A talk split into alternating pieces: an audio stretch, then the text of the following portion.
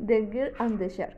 After young mother died of cancer, Nancy, a desperate medic student, decided taking a vacation in a vacation of Mexico.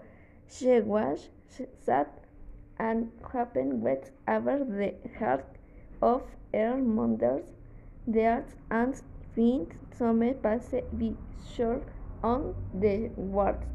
Nancy got into her sure heart and hit head smash waves on were board alone when leisure on last time for the day Nancy noticed the cascade of a large waltz near with big mark.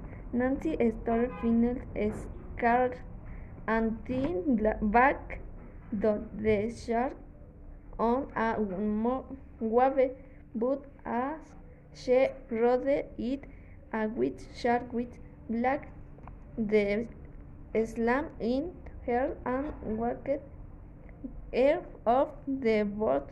Nancy climbed back on and tried the paddle black, but the shark bit deep into her left leg, spinning and off black into the water.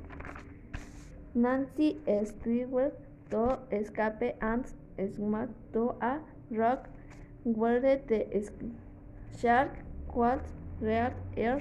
Nancy first safe was to get off help and get back to the land. She never sur surfed alone and